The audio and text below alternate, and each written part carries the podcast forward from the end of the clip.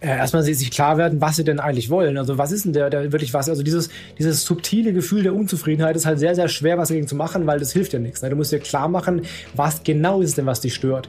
Vielleicht ist es nur ein kleiner Punkt, den du ändern kannst und dann ist plötzlich alles gut. Kann ja auch sein. Ne? Dass irgendwie in deiner Angestellten-Tätigkeit dich irgendwie die Arbeitszeiten stören. Dann gehst du zum Chef, sagst, hey, können wir Gleitzeit machen? Ja, geht. Und schon ist alles besser. Also kann ja sein, dass irgendwie so irgendwas Kleines ist. Also mach dir klar, was genau ist es, was dich stört.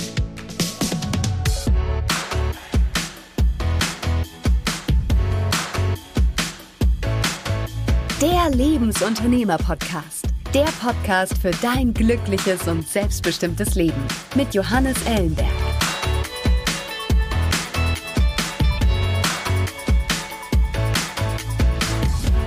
Diese Woche mit Felix Beilharz. Felix zählt zu der absoluten Speerspitze der Marketingbranche.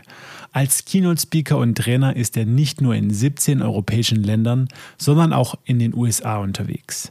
Als Autor hat er acht Bücher veröffentlicht und er ist in den Top 20 der Amazon Gesamtcharts zu finden. Für Fachbücher eine Seltenheit. Als Hochschuldozent übt er seit 2012 durchgehend Lehraufträge an bis zu drei Hochschulen gleichzeitig aus. Und seine Gastverlesungen sind nicht nur an der Universität Gallen, sondern auch der WHU Münster sehr beliebt. Für seine knapp 20-jährige Erfahrung im digitalen Marketing wurde er nicht nur ins renommierte Forbes Coach Council, sondern auch in die Riege der Top 100 Keynote Speaker von Speakers Excellence und ins deutsche Rednerlexikon aufgenommen. Im Podcast spreche ich mit Felix über seinen Weg vom Wirtschaftsrechtsstudenten zu einem der bekanntesten Online-Marketern in Deutschland. Er erzählt von seinen Anfängen mit diversen eigenen Online-Marketing-Projekten, wie er durch seinen ersten und einzigen Chef zu seinem ersten Buch kam und mit welchem Geschäftsbereich er heute wie viel Geld verdient. Außerdem verrät er uns, warum er trotz Einladung in den legendären OMR-Podcast von Philipp Westermeier nie dort zu Gast war und warum sein erstes erfolgreiches Online-Business durch den Rechtsstaat beendet wurde. Und jetzt viel Spaß mit Felix Beilharz. Hi Felix, mega, dass du heute im Lebensunternehmer-Podcast zu Gast bist. Danke für die Einladung, Johannes. Äh, ich freue mich, ich freue mich wirklich, Felix. Wir kennen uns ja schon einige Jahre, hatten äh, den einen oder anderen äh, Kontakt, die eine oder andere Schnittstelle und ich verfolge länger, was du machst. Ist auch schwer, wenn man im Thema ja, Internet, Online-Marketing zu Hause ist, äh, an dir nicht äh, oder dich nicht zu sehen. Du bist, ja, du bist ein Phänomen, einer der Onliner erster, erster Stunde äh, in diesem Internet unterwegs. Ähm, SEO ist so deine Core-Profession, aber du bist viel mehr. Du bist wirklich ein Online-Unternehmer, machst ganz arg viele Dinge, super spannender Mensch äh, und hast dir so deine eigene Karriere ähm, ja, geschaffen sozusagen. Und genau das äh, will ich heute mit dir auch mal ein bisschen rausfinden, dir Ganzen auf, auf den Grund gehen, ja, äh, der Spur verfolgen, wie wie ist denn das überhaupt gekommen? Ja. Cool. Ja. Und da hoffe ich oder bin ich mir sicher, dass wir ganz viele spannende Impulse, Impulse für unsere Hörer, Hörerinnen mit rauskriegen. Und deshalb fangen wir auch mal ganz vorne an, äh, Felix. Ähm, ja, bevor es das Internet gab, wurdest du geboren. Ja. genau, das trifft, glaube ich, auf, auf die meisten von uns noch zu hier. Das trifft nicht mehr auf die Jüngeren zu, aber ja, tatsächlich ist das so, ja. ja. Wobei, das Internet als solches gibt es ja schon ein bisschen länger, aber ja. das WWW zumindest mal, das gab es damals so noch, noch, nicht, so wie wir es kennen. Das, das, stimmt. Also das ARPANET, äh, genau. wie das, wie das wie Vor Vorgänger des Internets hießen, das war schon vorher da. Ja, aber nehmen wir uns mal so ein bisschen mit. Ne? Wie, wie war denn das? Wann bist du mit diesem Thema zum ersten Mal in Kontakt gekommen? Ähm, war das dir irgendwie immer schon klar, dass du was in diesem Internet machen willst? Oder wolltest du mal Schreiner werden oder äh, Manager? Erzähl mal ein bisschen. Ja, ja gute, gute Frage. Ähm, also ich bin noch aus der Generation, wir haben wirklich noch in der Bücherei früher in so Karteikästen gesucht, um dann die Bücher zu finden und so. Also das mhm. habe ich auch noch mitgemacht. Ähm, nee, ich hatte Internet, gab's damals, gab's ja nicht und äh, wir hatten ja nichts früher. und dann, ähm, als es dann gab, hatte ich auch nicht vor, was damit zu machen. Also ich habe eigentlich mal ähm, mittlere Reife gemacht. Mhm. Er musste dann ein Praktikum machen damals in der neunten Klasse, glaube ich, und habe dann äh, in der Woche im Radio äh, das Praktikum mhm. gemacht, im Schüler, also im, im Radio ähm, in Heilbronn, Radioton, ja, wenn jemand aus dem Süden mhm. zuhört. Und damals musste ich noch so die, die Bänder schneiden, wirklich schneiden mit der Schere und dann äh, zusammenkleben wieder und so, solche Sachen halt, ganz, ganz witzig. äh, ob das mein Berufswunsch werden würde, wusste ich nicht. Ich wusste lange Zeit nicht, was ich machen soll. Also wirklich gar nicht. Hab dann deswegen Abi äh, dran gehängt, auch weil ich halt nicht wusste, was ich machen will. Und wusste immer nicht, was ich machen will. Hab dann, war dann im Berufsbildungszentrum damals und hab dann so einen Test gemacht da. Irgendwie, da kam dann raus, ja, äh, du musst oder du könntest Wirtschaftsrecht äh, studieren weil ne, so BWL äh, würde dir liegen, aber gibt schon so viele, irgendwie Jura wird dir auch liegen, jetzt auch schon so viele, aber Wirtschaftsrecht ist recht neu und so und das wäre ein cooles neues Feld, das könnte mir was für mich sein. Und da ich es nicht wusste, was ich machen will, dachte ich mir, ja, kann ich machen, so. Hab dann ähm, erstmal Zivi gemacht und habe im Rahmen des Zivis ähm, nebenbei meinen ersten Online-Shop aufgezogen. Also da hatte ich Internet, ich habe das, glaube ich, mit 17 oder so bin ich online gegangen damals, nicht ganz so früh, also waren andere schon vor mir da, aber doch relativ früh. Ähm, und habe dann den ersten Online-Shop aufgezogen. Gib uns da mal kurz so, äh, eine, eine, Referenz, eine Jahreszahl. Äh, wann, wann, war das so ungefähr? Genau, und das war 2002. 2002, das war schon... Da war ich 18, 18, 18 glaube ich. Das war so, so also eine, äh, ein Schritt nach 56K-Modem, da waren schon die ersten ISDN-Leitungen e äh, da. Anfangs war es noch Modem tatsächlich, ja. Später auch wieder, weil ich dann auf dem Dorf gewohnt habe, aber dazwischendurch hatte ich eine DSL-Leitung tatsächlich, genau. Also okay. ich bin nicht aus der Generation, dass ich mich irgendwie über irgendwelche ähm, Tricks über, die, über das Telefonnetz einwählen muss, aber halt, ähm, ich habe noch mitbekommen, dass du wirklich äh, auf, auf jedes Bild zum Laden ne, irgendwie so warten musst, weil die Bilder erst scheibchenweise ja, da ja, nach unten laden. Das kenne ich alles noch natürlich. Oder auch das schöne Geräusch des Modems. Ähm, okay, cool. Und dann war Zivi und dann, dann hast du den Online-Shop genau. gemacht. Aber wie bist du da, wie genau. bist du da, also wie, wie, kommst du da auf die Idee? Erzähl mal. Also ich meine, Zivi und Online-Shop, ähm, vor allem Genau, also ich werde jetzt mal, ähm, ich lasse mal das Produkt ein bisschen im, im, im Dunkeln, da können wir gerne mal so unter, unter vier Augen drüber, also wenn mich einer ansprechen will, darauf können wir das gerne mal machen, weil der Shop dann nämlich leider nach circa einem Dreivierteljahr, sehr erfolgreichen Jahr, ähm, ich sag mal so, staatlicherseits äh, geflossen wurde. okay, krass, pass auf. Jeder, der das jetzt hört ja, und sich interessiert, einfach mal bitte auf Instagram, ja. Instagram bitte markieren Felix und, und, und mich mit Tipps, was Felix äh, wohl verkauft hat. Ja. Genau, pass auf, und wenn wir das hinkriegen, also wenn ihr, sagen wir mal, wenn mehr als, äh, keine Ahnung, 100 Reactions kommen oh. in Stories oder so, dann verrate ich es im nächsten Podcast tatsächlich, dann können wir das machen. nice. genau, da habe ich also tatsächlich, ähm, äh, ich habe Dinge importiert und exportiert, äh, importiert und weiterverkauft, mhm. so, die auch eigentlich äh, legal waren, dachte ich zumindest. Ne? Waren sie anscheinend doch nicht so wirklich. Naja. Ja, und das war dann meine erste Erfahrung mit Online-Shopping, mit, also mit, mit E-Commerce. Ne? Damals eben noch, du hast ja, wir hatten ja weder Facebook noch sonst irgendwas halt. Es gab halt Google, es gab Google Ads und es gab Foren. Das waren so die ersten ja, Sachen, womit ich mich damals beschäftigt habe und die Kunden dann daraus generiert habe. Habe aber gemerkt, okay, das lief jetzt ein bisschen doof irgendwie, ähm, dass dann die Polizei vor Tür stand eines Tages, so nicht ganz so optimal mit 19. Aber offenbar ist online ganz cool. Also online kann man was machen, da kann man relativ schnell äh, was mit aufbauen. Auch ohne irgendwie erstmal fünf Jahre studieren zu müssen und so, kann man schon äh, schnell sich was, was eigenes schaffen, sozusagen. Und aber dass es trotzdem, dass es mein Beruf werden würde, war immer noch nicht klar, weil, ähm, keine Ahnung, also ich war, ich komme halt aus dem aus dem angestellten Elternhaus sozusagen. Ja. Meine, meine Mutter ist äh, war Sekretärin, mein Vater war Angestellter am Arbeitsamt, also eigentlich sogar ganz normale Berufskarriere, ja. Berufslaufbahn, nicht Karriere. Eine Karriere war nie ein Thema ja. bei uns irgendwie, Berufslaufbahn halt so. Was man halt so, man wird halt so durchgeschleust oder macht halt einen Job, um Geld zu verdienen. Karriere war dann nie ein Thema, Unternehmertum war nie ein Thema gab es halt bei uns nicht so und deswegen habe ich auch selber hatte ich nicht so diese diesen Fokus auf Unternehmertum oder so das war für mich erstmal gar nicht vorstellbar Karriere fand ich dann ganz geil. Und dachte mir, ja, cool, deswegen studiere ich jetzt auch, mhm. äh, weil das irgendwie wird bestimmt ganz, ganz geil. Aber was ich machen will, war immer noch nicht klar. Also, ich dachte irgendwie Wirtschaftsrecht, dann hocke ich irgendwann mal in Frankfurt im Turm irgendwo und schreibe Verträge oder so im schicken Anzug an und so. Ne? Das wird mal vielleicht ganz, ganz, ganz nice. Ja, also letztendlich ging es ja, also Karriere gleich irgendwie Geld. Ne? Also von wegen, genau, ne? wenn genau, schon arbeiten, dann viel Geld verdienen. Genau, berufliche Laufbahn, irgendwie eine coole Position erreichen, Geld mhm. verdienen. Mhm ich wäre auch, also meine Generation ähm, ist in meiner Familie die erste gewesen, die halt studiert hat. Ne? Davor, die haben alle nicht studiert und dann jetzt meine Cousins, Cousinen haben alle studiert tatsächlich, aber das war die erste Generation. Davor waren wir alle normale Angestellte mhm. halt. Und deswegen ähm, war es für mich eine coole Chance, ne, da eine Ebene weiterzukommen. Hatte aber keine Vorbilder in dem Bereich, wo ich sagen würde, irgendwie der ist nachgeeifert ja. oder so. Das hatte ich tatsächlich nicht vielleicht damals mein, also der, der damalige Freund meiner Mutter, Verlobte, ähm, die wollten heiraten, ähm, der war Unternehmer. Das war vielleicht ein bisschen so, so, ein kleiner Impuls für mich. Der hat eine eigene Firma gehabt. Der ist dann gestorben, leider, kurz bevor sie heiraten wollten. Mhm. Ein bisschen dumm gelaufen auch. Es war auch so um die Zeit, 2003, 2002. 2002 war das, glaube ich. Ähm, aber das war so die erste unternehmerische quasi Vorbild. Ja, ja von daher war, glaube ich, dieser Gedanke war schon gelegt, irgendwie was Eigenes zu machen, wäre vielleicht ganz, ganz cool. So richtig kam es aber erst im Studium, weil ich habe dann äh, Wirtschaftsrecht studiert, wie gesagt, das ist so Hälfte Jura, Hälfte BWL. Mhm. Und mein Schwerpunkt war Marketing im BWL. Und da habe ich gemerkt, wow, das macht mir Spaß und das ist irgendwie geil. Das macht mir richtig Spaß. Ähm, und da vor das halt mit meinem Online-Thema zu verknüpfen, könnte ja richtig spannend sein.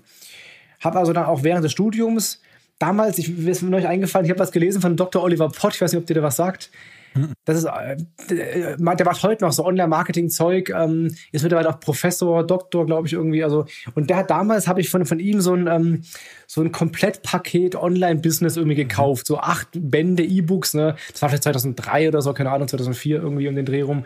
Und habe dann ein bisschen so Sachen, die ersten Sachen abgeschaut, ähm, wie man so Online-Business macht. Habe dann viele Webseiten gebaut für mich mit Werbung drauf. Das war noch ne, während deinem, deinem Studium.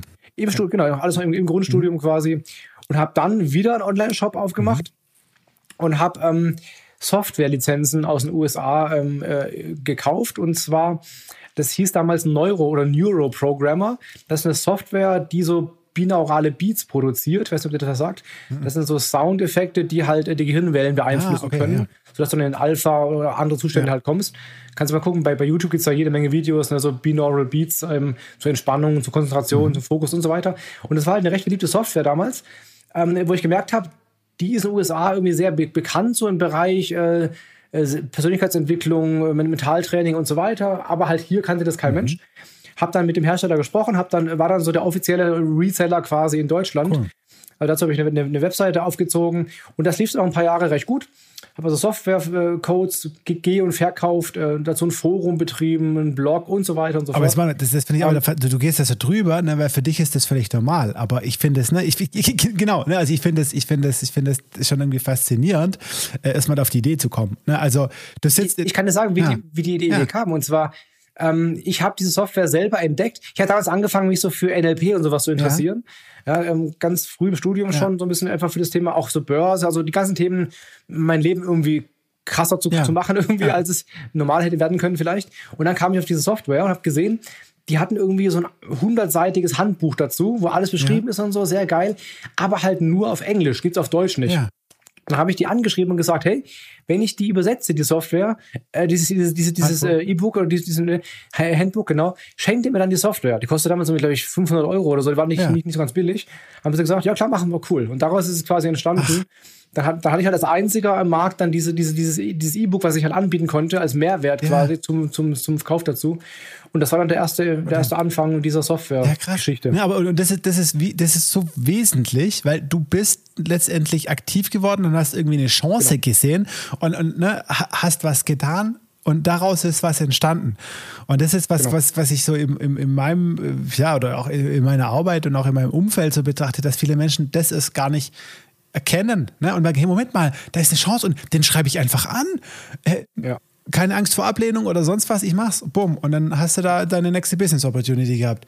Nice. Genau, das sieht von außen oft aus wie Glück. Und das ist auch Glück, aber Glück gibt's halt nur durch viele, viele, viele Versuche, ja. ja die vieles floppt und dann ist eins dabei, da sagen alle, boah, hat der Glück ja. gehabt, ja. Aber dass da vorher schon 15 Flops waren, hat keiner gesehen. So, dass das Glück halt nur ja. eine, eine, reine Folge von großen Zahlen im Endeffekt ist. Ne? Und ich habe ja auch, ich habe über 100 Webseiten betrieben. Davon habe ich nachher drei sehr gut verkauft. Okay. 97 eben nicht. Ne? So, also Wahnsinn. Okay, das war der, der Online-Shop, das war das eine. Was, genau, das erzähl mal noch so ein paar andere, die gut, die gut gelaufen sind, Geschichten. Genau. Du hast viel so Affiliate-Sachen. Äh, genau, richtig, ja. Erzähl mal ein bisschen was, komm. Der, der Shop, den habe ich gehabt bis 2000 was kann ich, 2015 oder so, also recht, recht lange oh. eigentlich. Naja, ähm, der wurde immer weniger, weil ich habe mich da nicht, nicht groß drum gekümmert. Der war also ein bisschen so nebenbei halt noch ein bisschen. Also der, der Hochpunkt war so 2007, 2000, bis 2009 vielleicht. Mhm. Das war so der, der Hochpunkt. Aber, aber davor zum Beispiel E-Books. Ich habe ein E-Book geschrieben zum Thema Abnehmen damals. War damals sehr, sehr sportaffin.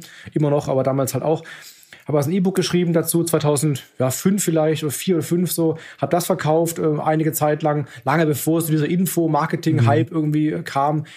Da habe ich das gemacht, äh, im Kleinen, ist nicht irgendwie nicht die Millionen verdient, aber so, habe halt damit mit solchen mhm. Sachen mir das Studium mhm. finanziert. Mhm. Ja. Ähm, dann habe ich ähm, eine Aktienseite äh, zwei Aktienseiten tatsächlich auf, aufgemacht, habe damals schon einen E-Mail-Kurs ähm, über das Thema Aktiengrundlagen aufgezogen, also ein bisschen die Börse-Einführung und sowas. Also schon E-Mail-Marketing gemacht, 2000, ja auch so, 5, 6 wahrscheinlich war das. Und habe dann den, auch da habe ich den, den, den Content des E-Mail-Kurses mhm. Noch als Webseite ähm, einfach online gestellt auf einer, auf einer zweiten Webseite. Einmal öffentlich sichtbar für alles ja. und einmal denselben Content quasi in Lektionen per E-Mail. Ja. Beides lief recht gut. Ähm, aber ich habe da lustigerweise später diese Website, also da war es so, dann war ich 2007, äh, mhm. war ich in Spanien fürs Auslandsstudium. Ja. Da war mir schon klar, das Jura-Ding ist, wird nicht meins. Okay. Also ich werde nicht im, im, Turm sitzen in Frankfurt irgendwie, ich werde doch irgendwann selbstständig sein. Ja. Und ich werde Marketing machen, ähm, das wird meins sein. Das ist mal wirklich, so kommen wir jetzt, hätte ich nie gedacht, aber zumindest war klar, irgendwie Marketing, das ist ganz ja. geil. Also und dann habe ich, da war ich in, in Spanien, habe da ein halbes Jahr studiert und danach hatte ich ein Praktikum bei Seat. Mhm auch wieder so Karrierefokus, ein großer, großer Brand, irgendwie wird ja. bestimmt mal ganz cool für meine Karriere irgendwann. Und hatte dann dort leider oder zum Glück, wie auch immer, sehr, sehr viel Zeit, weil die haben mir nichts zu tun gegeben. Also ich habe da faktisch nichts gelernt, ähm, auch faktisch wenig gemacht, also wirklich wenig gemacht. Ich habe, ich habe, glaube ich, ein Vierteljahr war ich bei Seat. Ich habe vielleicht, wenn es hochkommt, vielleicht vier Wochen für Seat gearbeitet und den Rest halt äh, rumgesessen. Erst eine Woche und dann dachte ich mir, das ist auch zu, zu blöd jetzt hier irgendwie. Ja.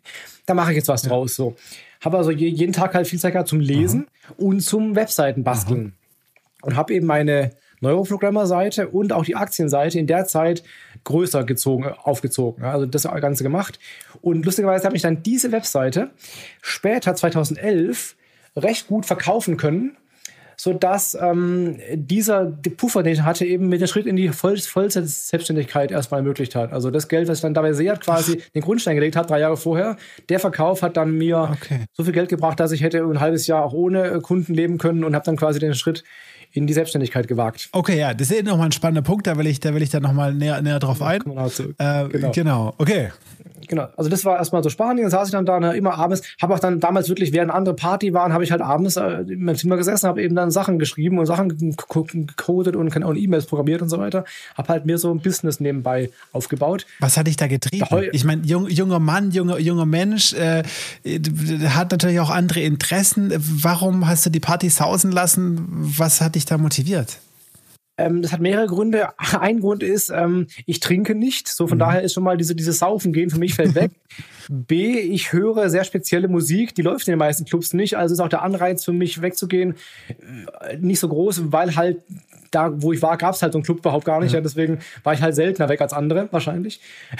Aber tatsächlich habe ich da schon gemerkt, so, da geht halt was. Ja. Also das war so, ich hatte immer so ein, bis heute ist bei mir so, dass ich, ähm, mein ganzes Business ist irgendwie wie so ein, Spiel, wo ich gucke, wie weit ich komme. Mhm. Also ich merke halt, ich komme aus einem Umfeld, wo das nicht vorgesehen war und auch nicht irgendwie der normale, We also mhm. meine, meine, Schulkameraden von früher sind überwiegend jetzt irgendwie bei der Sparkasse angestellt oder so, also haben halt ganz normale Jobs mhm. halt.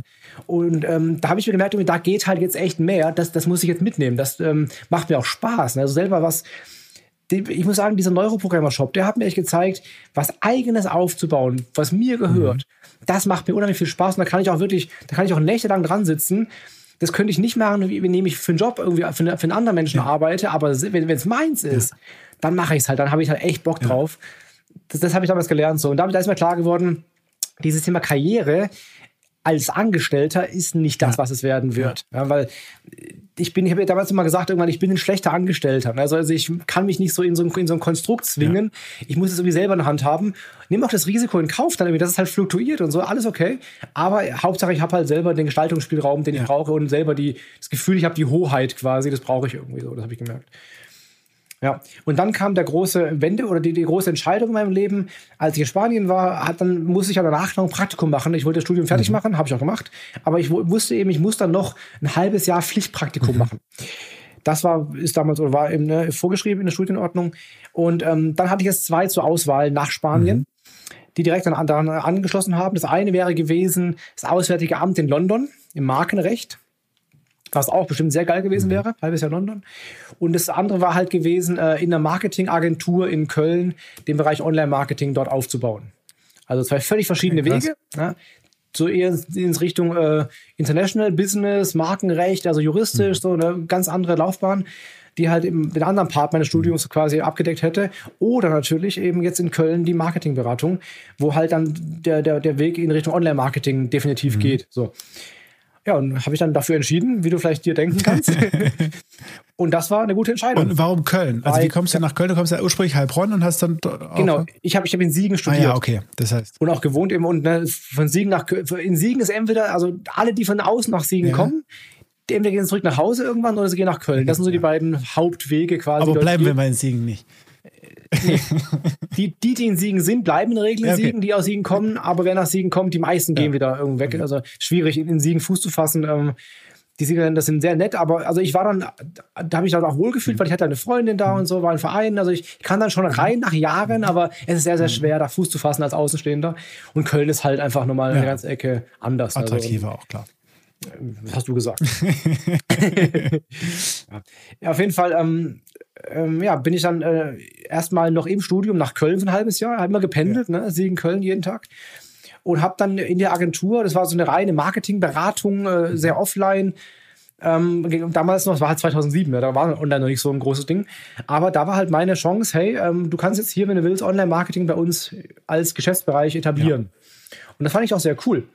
Und mein damaliger Chef hat halt offenbar gesehen, dass ich irgendwie darauf Bock habe und dass ich halt auch schon Skills oder Wissen mitbringe aus dem Bereich durch meine ganzen Nebenbei-Businesses. Businesses. Ja. ähm, ich hatte in der Spitze dann über 100 Webseiten laufen mit Affiliate, ne, mit, mit, mit Werbung drauf, alles Mögliche, wovon die meisten nie in Euro verdient haben, aber ein paar halt eben ja. schon. Also das war, wie gesagt, große, große Zahlen. Ja, und äh, habe dann dort ein halbes Jahr gearbeitet, Praktikum und dann hat der Chef gesagt damals, hey, ähm, wenn Sie wollen, wir, äh, ich würde mit Ihnen gerne ein Buch schreiben. Das war natürlich, äh, ich war damals 26, 27, 26, 27, irgendwie sowas, halt für mich halt unvorstellbar, so, ne, ein Buch zu schreiben. Und da muss man vielleicht kurz in, in, die, in, in, in die Gegenwart, dass, dass, dass der Content bewusst, weil daraus ist ja enorm viel entstanden. Du hast bis jetzt äh, mehrfacher Autor. Wie viele Bücher hast du aktuell geschrieben? Ich schreibe jetzt gerade das neunte Buch. Neunte Buch, okay, Wahnsinn. So, und ja. das war ein ganz entscheidender Part jetzt, dass der Mann auf dich zugekommen ist, also 26, genau. wir ein Buch schreiben.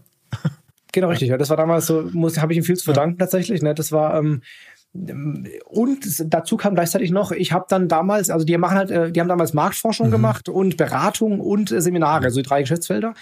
Und habe mich dann gefragt, ob ich auch mal im Seminar irgendwie einen Part übernehmen mhm. will dachte ich mir, ja, keine Ahnung, habe zwar tierisch Angst davor, so, aber warum denn nicht? Ja, habe ich noch nie vorher gemacht, sowas. Dass ich jetzt irgendwie vor Leuten, ich war 26, ja. 27 und stehe da vor Leuten, die das doppelte Alter haben, die irgendwie jetzt Marketingleiter sind und sowas, halt total irgendwie Unternehmer sind und so und erzähle denen jetzt irgendwie, wie das Business funktioniert. Aber das, war, war gut, also hat, hat funktioniert, weil das Thema das auch hergibt. Ne? So Thema Führung wäre schwierig gewesen oder Thema, keine Ahnung, ähm, Unternehmertum, aber das Thema Online-Marketing habe ich mir abgekauft. Ne? Das wäre sogar besser, als wenn ich damals schon 40 gewesen wäre, wahrscheinlich, weil es halt ähm, der junge, dynamische, keine Ahnung, ja. Nerd so ein bisschen, ne? das hat, äh, kam gut an. So habe ich dann tatsächlich auch in der Beratung eben die Seminare übernommen und dann alle Seminare über Online-Marketing dort halt gemacht, jahrelang. Ähm, erst im, neben dem Studium. Mhm. Und dann war schon klar irgendwie, ich muss das noch irgendwie fertig durchziehen, das Studium, aber das wird nichts mehr. Also, was kaum einer weiß, ist, ähm, ich hatte den BWL-Part schon fertig und der, und der Jura-Part, das sind drei Klausuren ja. gewesen. Drei große Klausuren, die jeweils ähm, ein Drittel zum Jura dazu zählen. Jura zählt die Hälfte, also ungefähr ein Drittel und davon die Hälfte. Und ja. so. Drei, drei, drei Klausuren. Die erste habe ich schon vor Spanien geschrieben. Das war ähm, Wettbewerbsrecht, also auch Marketingrecht quasi. Da habe ich eine 1,3. Das lief also sehr, sehr gut.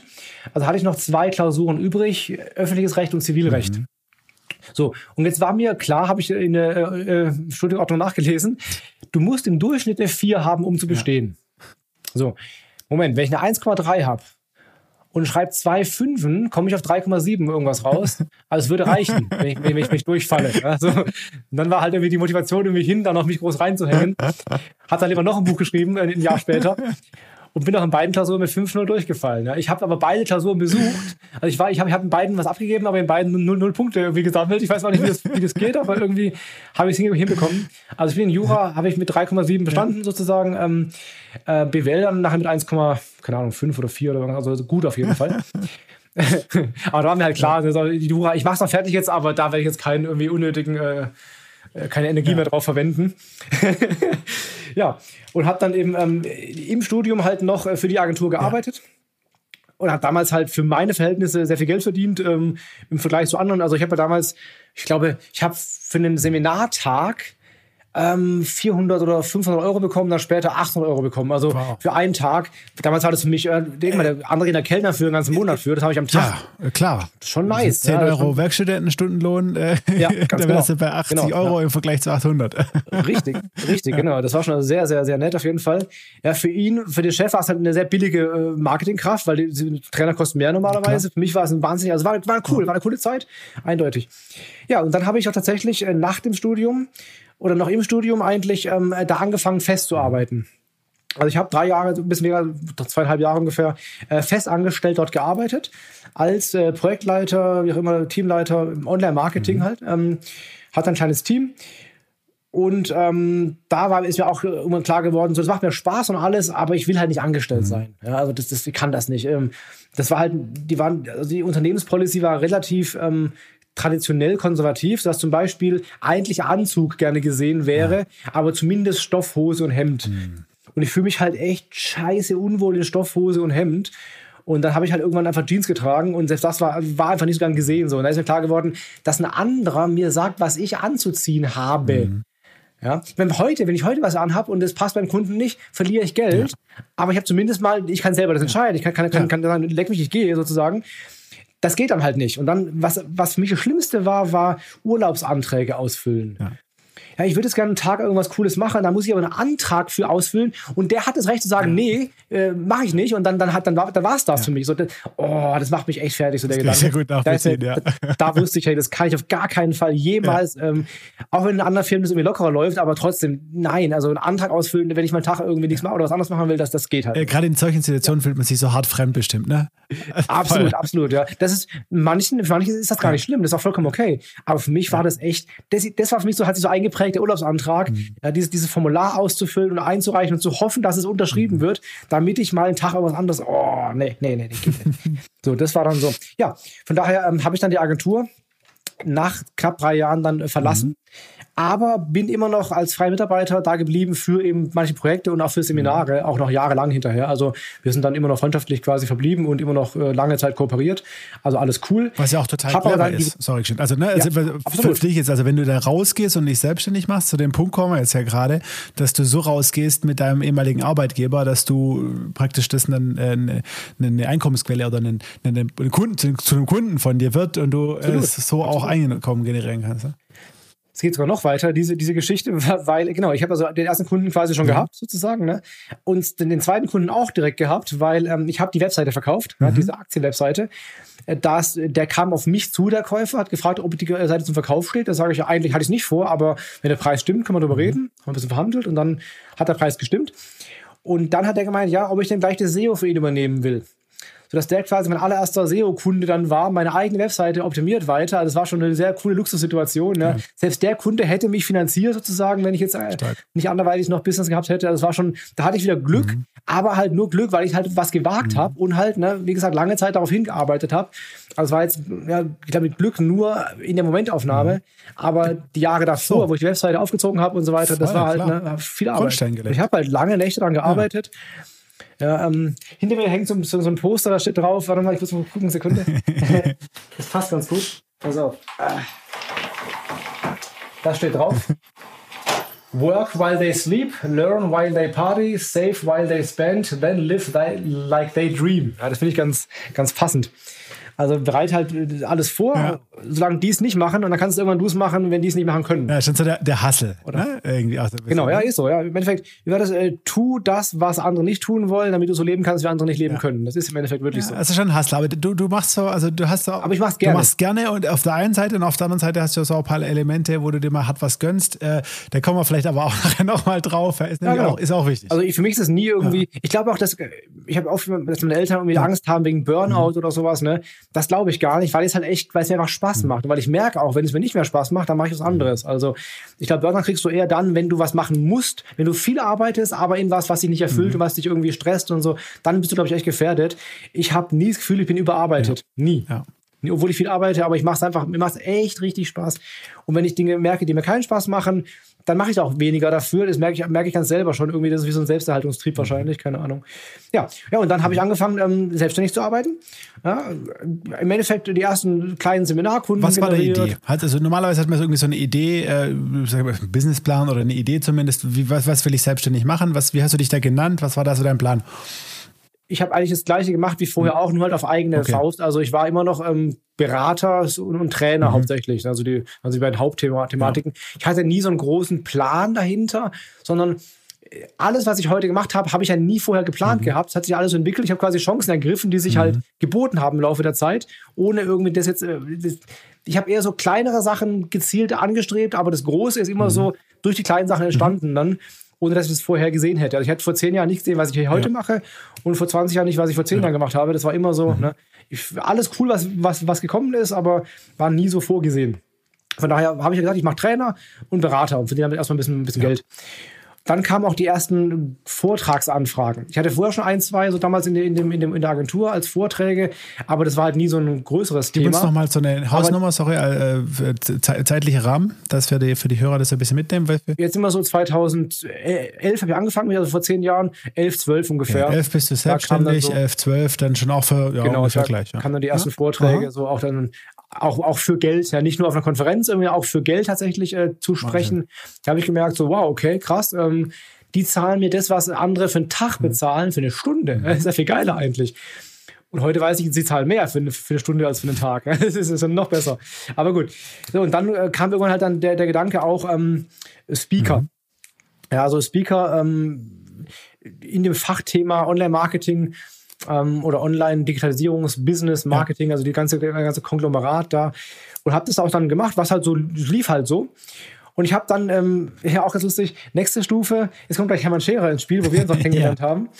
Äh, ich habe, ähm, jetzt sind wir glaube ich so 2000, vielleicht 14 oder so. 13, 14, 13, 13, da habe ich bei Stefan Landsiedel eine NLP-Trainerausbildung ja. gemacht.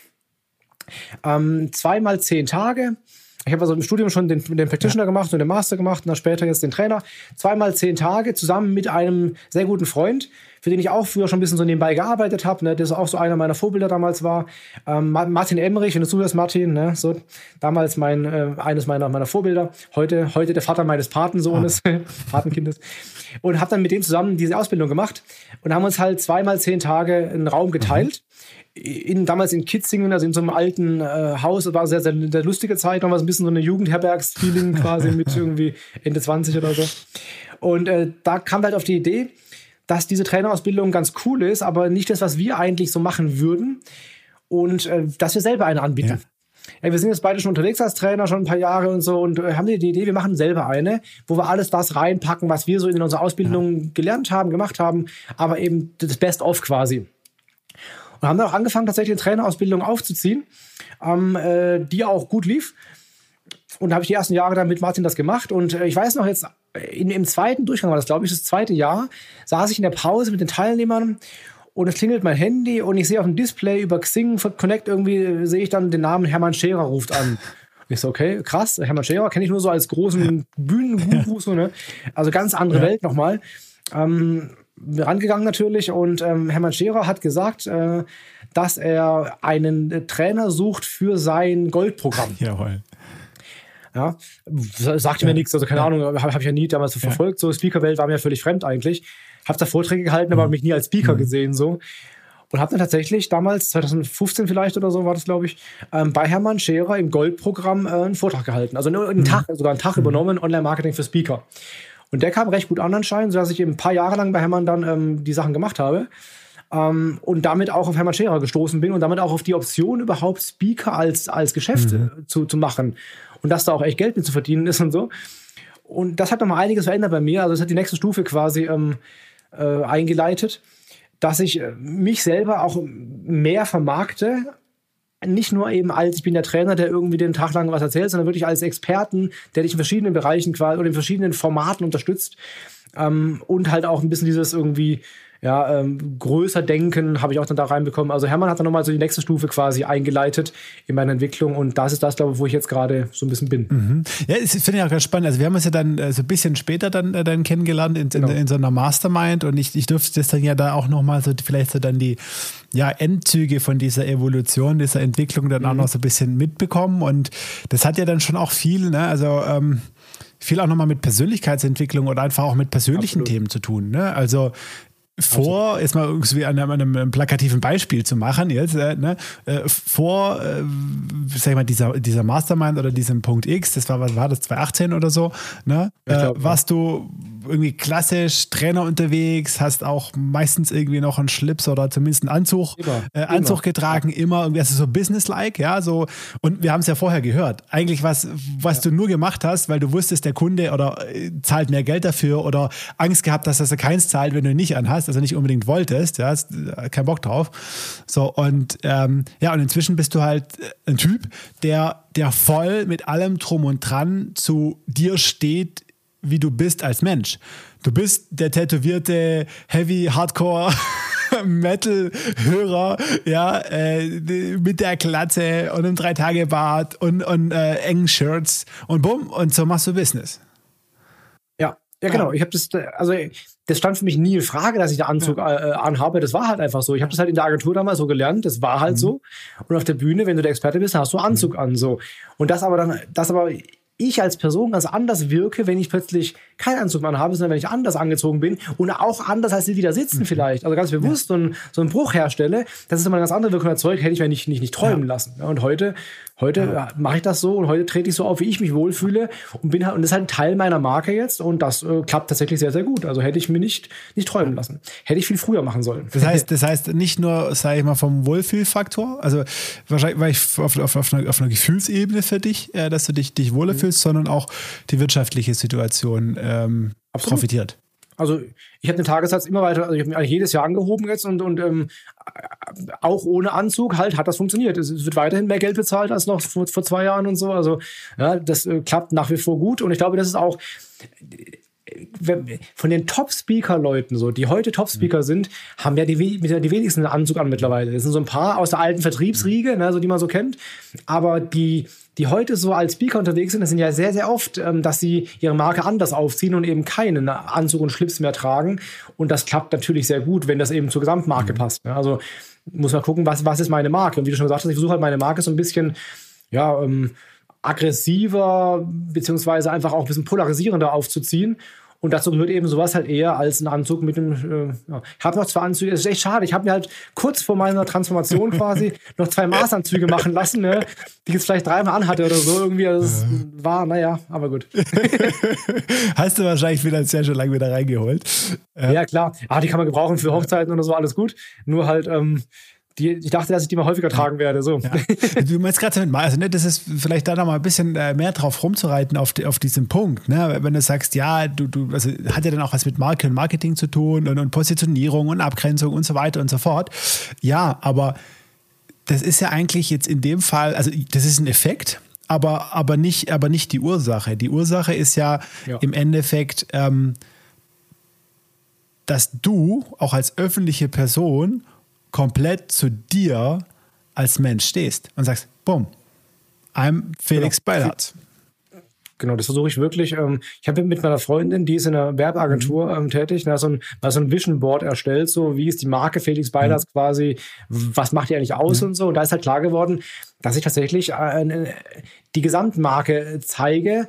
Und das heißt halt auch, dass ich halt auch Tattoos mhm. zeige, auch im Business-Umfeld. Mhm. Und ähm, dass ich auch irgendwie Sachen aus dem Urlaub irgendwie mal zeige, weil es halt einfach alles Teil der Marke ist.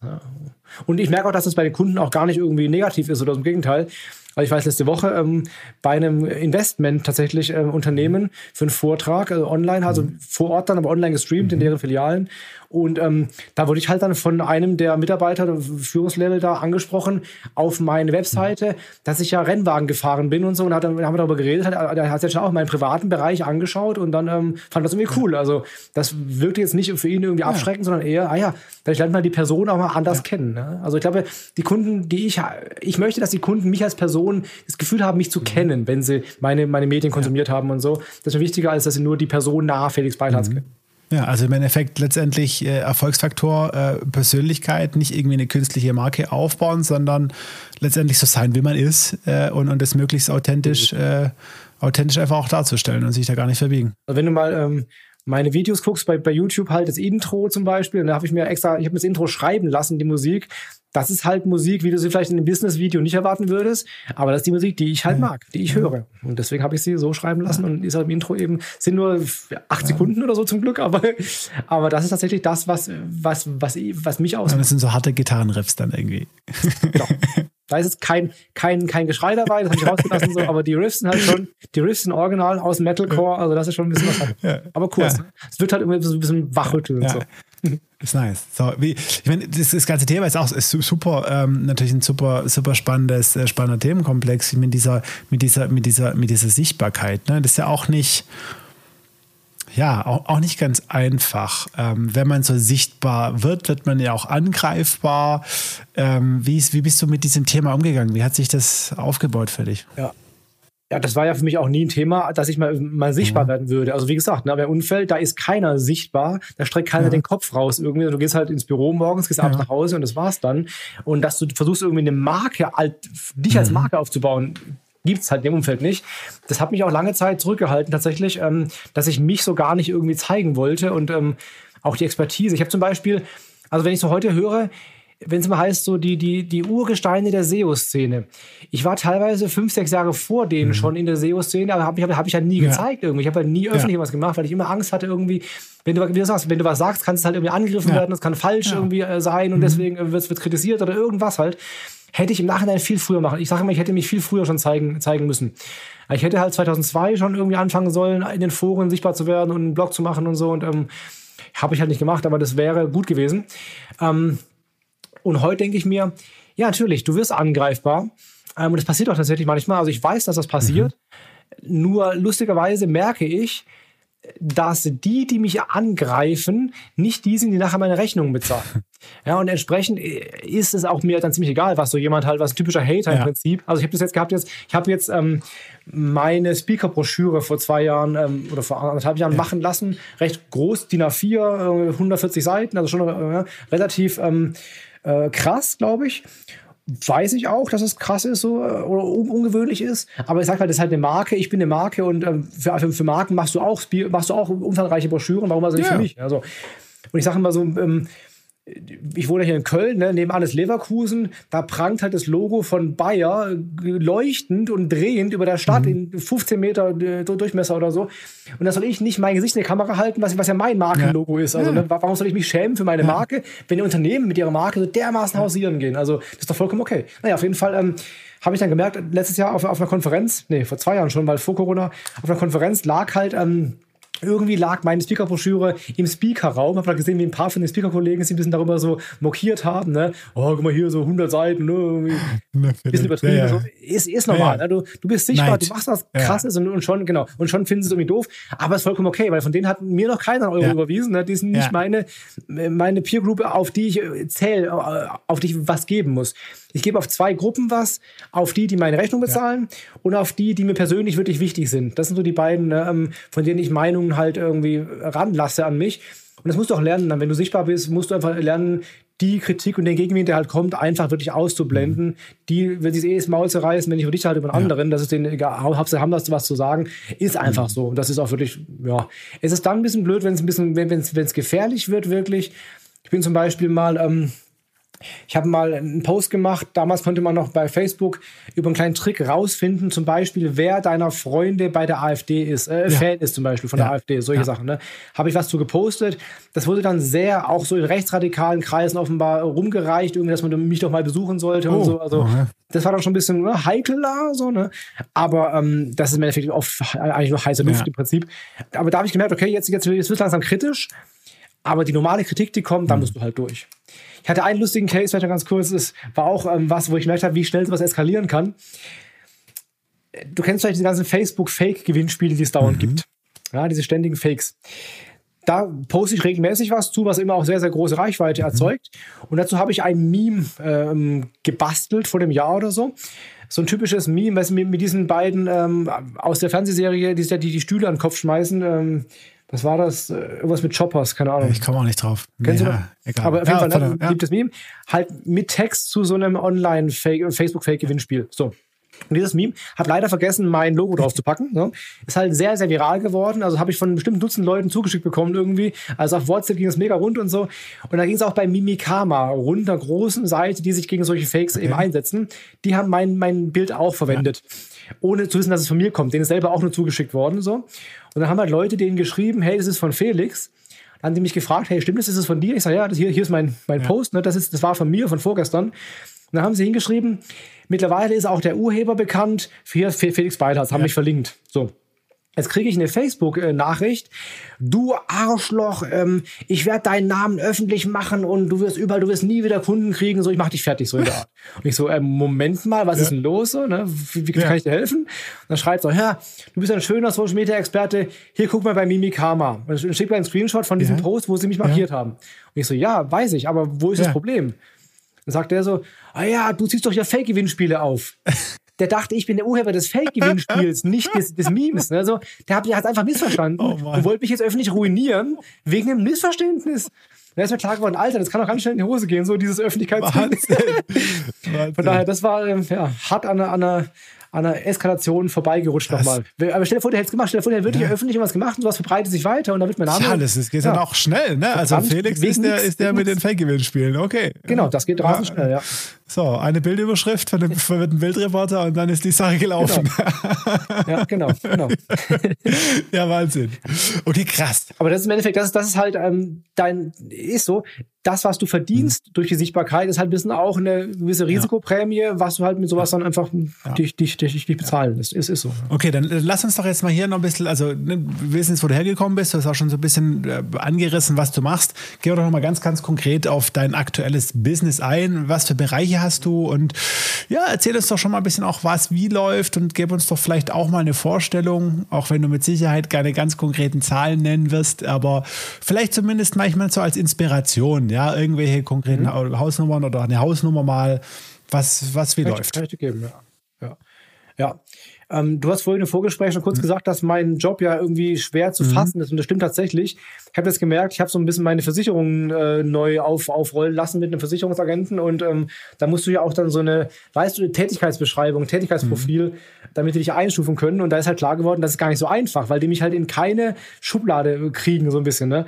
Also mein Business ist folgendes im Prinzip. Ich mache in-house äh, Seminare. Also das ist auch eines der Hauptgeschäftsfelder. Ich fahre so zum Kunden hin in Nicht-Corona-Zeiten oder jetzt auch momentan vereinzelt in kleineren Gruppen oder halt online ne? und ähm, erkläre denen halt, was gibt es für Möglichkeiten und was, was kann man machen im Online-Marketing. Ich habe offene Seminare, wo sich, die ich selber veranstalte, wo sich Leute anmelden können. Auch äh, offen, also offline suchen, offline vor Ort in fünf Städten oder halt online. Mittlerweile mache ich so, dass ich auch dann Leute äh, online zuschalte. Das heißt, ich bin, äh, ne, ich bin in Köln zum Beispiel oder in Hamburg zum Beispiel, mache ein Seminar dort und du kannst halt teilnehmen vor Ort oder dich halt online zuschalten lassen über eine Konferenzsoftware. Da hast du dann wirklich ein Raummikrofon, du kannst mitsprechen, also als ob du mit live dabei wärst. So, so eine Art hybrider Ansatz. Ähm, also Seminare ist ein Bereich, in-house oder offen. Der zweite sind eben Vorträge ne, ähm, bei Unternehmertagungen, Kick-Off-Meetings, all sowas. Ähm, Jahrestagungen und so weiter. Das ist auch war, das war vor Corona schon fast der Hauptbestandteil, glaube ich, meines Businesses. Jetzt ist es natürlich eingebrochen. Da kann, ich kann, kann dir eine Zahl sagen, äh, 100 Prozent. äh, Jahr. Ne? komme komm, komm ich gleich zu, wie ich das dann aufgefangen habe. Das ist halt durch durch Corona natürlich extrem eingebrochen. Ähm, dann mache ich, ähm, das sind so die beiden Hauptdinger. Dann habe ich halt eigenes Business. Ne? Ich mache eigene Konferenzen, ähm, veranstalte ich, ich verkaufe Kurse. Also das mache ich noch zu wenig, aber das wird auch mehr sein in Zukunft. Also. Kurse, auch digitale Ähm, Kurse dann. Genau, digitale Kurse, genau, die man also als Produkt kaufen kann, fertig produziert. Ähm, ich habe so einen kleinen Membership-Bereich, also solche eigenen Pro Projekte eben, die mir gehören. Habe noch ein, zwei Affiliate-Seiten laufen von früher, so Überbleibsel, die, man, die noch mir gehören. Ne? Aber das ist wirklich nur so ein Randgeschäft. Ich mache äh, Lehraufträge an Hochschulen. Also ich habe einen in Zürich im MBA-Studiengang, einen in Köln, hatte auch noch andere in Würzburg. Also mache immer, versuche jedes Jahr so ein bis zwei dauerhafte Lehraufträge zu halten, parallel und dann eben mal nach ein paar Jahren zu wechseln. Ähm, mache Bücher, wie gesagt, ne, schreibe Bücher, schreibe jetzt gerade mein neuntes Buch. Ähm, ja, und das ist so, glaube ich, das Hauptgeschäft wo, oder die Mischung, wie ich mein, mein Geld verdiene. Wir sind auch Consulting. Ich mache mal eine, für eine, ich mache gerade für eine Firma aus Österreich eine Analyse der Marketingmaßnahmen, also mit, mit, mit Consulting, sowas mache ich auch wenn es halt die Zeit mhm. zulässt. Ja. Aber ehrlich auch dann, wenn, wenn es die Opportunität und die Zeit zulässt. Mhm. Ist so, ja. Also im Endeffekt musst du überlegen, ähm, bei mir ist halt so, ich verkaufe halt einen Tag Inhouse-Workshop beim Kunden. Ja oder ich mache irgendwie eine Stunde Beratung per, per, per Videocall oder so. Die Stunde blockt halt den ganzen Tag für mich. Ja, das ist das Problem. Also der Tag ist ja. nicht anderweitig zu verkaufen. Deswegen mache ich sowas halt, wenn es reinpasst, mache ich sowas auch. Mhm. Aber das ist nicht das Hauptgeschäft. Okay. Dann lass uns doch mal bloß so ganz grob. Ich meine, ich, ich weiß das ja auch so ein bisschen. Aber ich sag mal, Inhouse und äh, offene Seminare, da kann man auf jeden Fall schon gut auch als alleine, als, als One-Man-Show äh, sechsstellig verdienen. Das ist, denke ich, äh, denke ich. Musst du. Also ich, ich höre immer sechsstellig. Das klingt immer wie ein tolles, tolle Zielmarke. Ich glaube, dass du drunter gar nicht kannst, existieren ja. kannst als selbstständiger nee. Trainer äh, oder ja. Berater, weil du musst ja überlegen, die ganzen ja. Kosten, die du hast und so ähm, und, und Steuern und so weiter. Also sechsstellig klingt irgendwie, für viele ist es so ein Ziel, das ist die, das ja. Minimum, wenn, du, wenn du überhaupt irgendwie selbstständig sein willst, auch nachhaltig sein willst. Also, ja. ja, definitiv. Ne, so, also dann sechsstellig, äh, sechsstellig plus und wenn da halt, wenn man da gut gebucht ist ne, und du bist ja auch viel unterwegs gewesen, war ich schon auch ein gutes Business. Ne? denke ich, hast du. Hast du Definitiv. Also ich glaube, glaube das, das ist ungefähr das Dreifache, was ich jemals mir hätte vorgestellt, früher so als, als, als Höchstmarke quasi. Äh, ja, auf jeden Fall doch. Es ist natürlich durch Corona hat sich völlig verändert. Mhm. Aber mal, vor Corona war jedes Jahr besser als das Jahr mhm. zuvor, immer. Und ähm, ja. ja, also ja, und, und das ist dieser Vortrags, äh, Vortragsbereich, ähm, da kann man auch ja eh, gleich, ne, aber selbst da, wenn man, wenn man, wenn man da, je nachdem natürlich, was man sonst noch macht, aber wenn man da einigermaßen positioniert ist, ist man da auch schnell bei sechsstellig Einnahmen und ja, kann auch. Ja, also ich, wir können mal kurz über Vortragssätze mhm. reden. Ähm, es gibt also die Top-Speaker-Riege, mhm. die wirklich über 10.000 kriegen für einen mhm. Vortrag. Wobei das sind halt echt nicht viele. Und wenn man so praktisch sich anschaut, ich habe es neulich wieder, war ich wieder sehr enttäuscht. Ich habe ähm, von einem Speaker, wo ich mir dachte, der ist auch im Fernsehen und so dauernd, also äh, eigene Fernsehsendung sogar, also richtig großer Name, der halt für, für dreieinhalbtausend irgendwie äh, antanzt für einen Vortrag. Da dachte ich eher, dass die halt auch so ne, 10.000, 15.000 mhm. kriegen. Also das gibt's durchaus, ist aber nicht die Regel. Aber Hermann sagt, und das stimmt, das ist natürlich auch so, du kannst halt als normaler Mensch, der sich als Experte den Namen mhm. gemacht hat, ohne jetzt TV-Promi zu sein, kannst du schon so 4.000 bis 7.000 kriegen für einen Vortrag. Und in der Range bewege ich mich auch. Also das ist sowas, was, was ohne, ohne größere Prominenz im breiteren Markt ähm, machbar ist. Wobei ich glaube auch da, dass halt viele da nie hinkommen, aber es ist machbar ohne Magie. So. Ja, und das muss man sich mal auf die Zunge zu gehen lassen, so als Normalsterblicher, sage ich jetzt mal, der nicht im, ne? 7000 Euro für eine, Klar, für eine Stunde Keynote. Ich meine, natürlich ist der Tag äh, da in der Regel auch gelaufen. ja, ich ich habe ich, ich, hab schon an einem Tag mal drei Vorträge oh, gehalten. Das gab es okay, auch schon. Ja, Das war Duisburg, Essen und äh, war der Duisburg, Essen und Bielefeld. War knapp, aber hat funktioniert. Ist, ja, aber klar, du, du sagst äh, in der Stunde 7000 Euro. Naja, der Kunde zahlt nicht die Stunde, der zahlt ja die 15 Jahre vorher, die du da hingearbeitet hast. Ne? Die zahlt er im Endeffekt halt. Und ähm, ja, aber klar, ich dachte auch mal, als ich das erste Mal am Tag 1000 Euro verdient habe, dachte ich mir so, jetzt habe ich es mhm. geschafft. Jetzt bin ich der scheiß König der Welt. Ja. Der, mir hat einer einen Tausender gegeben für mich, für ja. mich. Ja. ja. Für, für, für, den ehemaligen Realschüler Felix aus Bad Rappenau. So. Heute denke ich mir irgendwie, ja, das ähm, war damals eine coole Meilenstein, aber hätte ich da aufgehört, wäre es im Nachhinein sehr schade gewesen. Jetzt arbeiten wir gerade an der Null für einen Tag. an Null, Null dazu. Ja. So sieht's aus. ja. Okay, nice. So, und dann ist aber äh, ne, hier klassisch natürlich äh, das Problem, das skaliert alles jetzt nicht so richtig gut. Da gibt es einen Felix und der hat halt auch nur 365 Tage, wenn er alle Tage im Jahr arbeiten will und dann ist aber spätestens Schluss. Ja. ja. Ja. So. Ja, und dann kam Corona und Corona bietet natürlich auch äh, Chancen, beziehungsweise, naja, sag mal so, und das ist ja vielleicht tatsächlich auch, auch, auch spannend. Äh, du hast ja davor schon ähm, Produkte gehabt, Shops gehabt, Dinge, die ja. von deiner Zeit genau. unabhängig genau. waren. Aber, und das ist wahrscheinlich auch so ein Thema, wenn man dann halt einmal so im Inlauf hat, in seinem Ding, ähm, bist du jetzt ja auch nicht dazugekommen, da irgendwie dir was zu entwickeln, das ein bisschen unabhängiger war. So richtig zumindest. Genau ich habe es nie priorisiert. Ja. ja. also weil es lief halt so gut, wenn ich halt irgendwie für einen Beratungstag 4000 Euro verdienen ja. kann, bis ich mal 4000 Euro mit einem E-Book verdient mhm. habe, ne, bis es mal so gut läuft, dass das, das ist halt schon, es dauert ja. eine Weile und ähm, dann mache ich lieber noch einen Tag mehr Beratung und habe wieder irgendwie ja. 4000 Euro verdient. Von daher, ähm, ich habe das nie priorisiert. Ich hatte so ein, zwei Produkte mal gemacht, mhm. ist 2019, so, die liefen auch recht gut. Aber auch da, ich mache halt drei, vier Vorträge, habe halt irgendwie das Geld verdient, so deswegen habe ich es immer nur auf die Speaker in den letzten Jahren stark mhm. fokussiert. Habe auch dann eben dies, ich habe zum Beispiel meine Speaker-Broschüre an 450 Verbände geschickt, ja, als richtig als Print-Mailing. Kam auch super an. Also dann, dann kamen irgendwie drei Buchungen raus, direkte Buchungen oder so. Also ein ROI von auf jeden Fall drei oder vier, locker. Und dann kam Corona und dann alle wieder abgesagt. Also das war ziemlich scheiße. Also beste, das erste Mailing ever ja. gemacht, das beste Mailing dann auch ever logischerweise.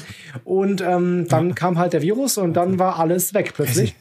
Das heißt, alles Geschäft, was ich hatte, ist komplett weggebrochen. Komplett. 100% Wahnsinn. weggebrochen. Wahnsinn. Also klar, meine, meine Affiliate-Sachen, ja. so, die decken irgendwie die. Miete oder so, aber da wirst du auch nicht reich von, beziehungsweise die laufende Kostenapparat halt, ähm, äh, war schwierig so. Und dann habe ich aber gleich gemerkt, okay, jetzt muss ich dringend mhm. was ändern und habe zum Glück noch, bevor der Run losging, halt mir eine, eine, gute Kamera gekauft und Lichter gekauft und sowas halt, weil das war ja später alles ja, ausverkauft dann. Hab halt mein, mein, mein Office hier in Videostudio umgebaut, mal eben schnell mit Greenscreen, mit allem drum und dran, mit vier LED-Panels, ne, mit, mit äh, allem. Und habe angefangen, ähm, habe also direkt im März noch eine Online-Konferenz auf die Beine mhm. gestellt. Als ich gemerkt habe, die Konferenzen werden gerade alle abgesagt, da muss ich jetzt quasi reinschießen und eine Online-Konferenz mhm. machen. Habe ich auch gemacht, innerhalb von 14 Tagen auf die Beine gestellt, mit, glaube ich, über, über zwei Tage mit 10 Referenten oder 11 Referenten oder so. In 14 Tagen auf die Beine die gestellt. Hat, ja, genau, ja, wirklich. Also von, von der Idee bis zur Durchführung waren es 14 ja. Tage nur, also rasend schnell. Und die hat tatsächlich, ähm, ich müsste es lügen, aber ungefähr 24.000 Euro oder so blieben da hängen. Also es war, lief sehr, sehr gut, weil ich halt einer der ersten mhm. war im März, April. Das war, glaube ich, April war es, glaube ich. Ähm, heute wäre das schwieriger, weil einfach heute gibt es ohne ja. Ende Online-Konferenzen und so. Habe noch eine gemacht, die deutlich mhm. schlechter lief, zumindest ja. monetär, weil einfach der Markt jetzt mittlerweile sehr, sehr äh, überlaufen ist. Aber ich habe dann eben die Konferenz direkt gemacht, einfach um das, um, um ja, Business zu machen. Und dann habe ich dringend, habe ich halt endlich, was ich seit Jahren vorhatte, das erste Seminar mal digitalisiert, mhm. aufgenommen und als Kurs angeboten. So, den SEO-Kurs. Also quasi mein zwei Tage SEO-Seminar einfach mal komplett mhm. auf Band gesprochen sozusagen. Und ähm, das hat halt mit den Arsch gerettet quasi. Das lief halt sehr, sehr gut letztes Jahr. Und da habe ich dann zumindest einen großen Teil der, der, der, der des, des weggefallenen mhm. äh, Umsatzes wieder aufgefangen. Das hast du, ich meine, gut, da hast du denn das Vorteil, also zwei Vorteile. Ich habe das ja auch be, äh, beobachtet. Ähm, äh, zum einen hast du ein tolles Netzwerk, auch an Leuten, die du da mit einbindest, sozusagen, dann auch in den, in den Launch, in den Start von, von sowas. Ähm, und äh, zum anderen hast du natürlich die, die, die Methoden, die Strategien, die Taktiken, wie man sowas dann äh, auch, auch vernünftig macht. Ne? Also das war dann. Genau. Das ja. brauchst du. Oder du brauchst halt einen Partner, der das hat. Ja, geht ja auch. Also ich habe halt das selber jetzt gemacht, aber wenn du es nicht hast, ich bin jetzt irgendwie, ich bin Immobilienmakler oder ich bin, keine Ahnung, ähm, Schuhhändler oder so, dann brauchst du halt einen Partner, der dann vielleicht daran beteiligt wird. Ja.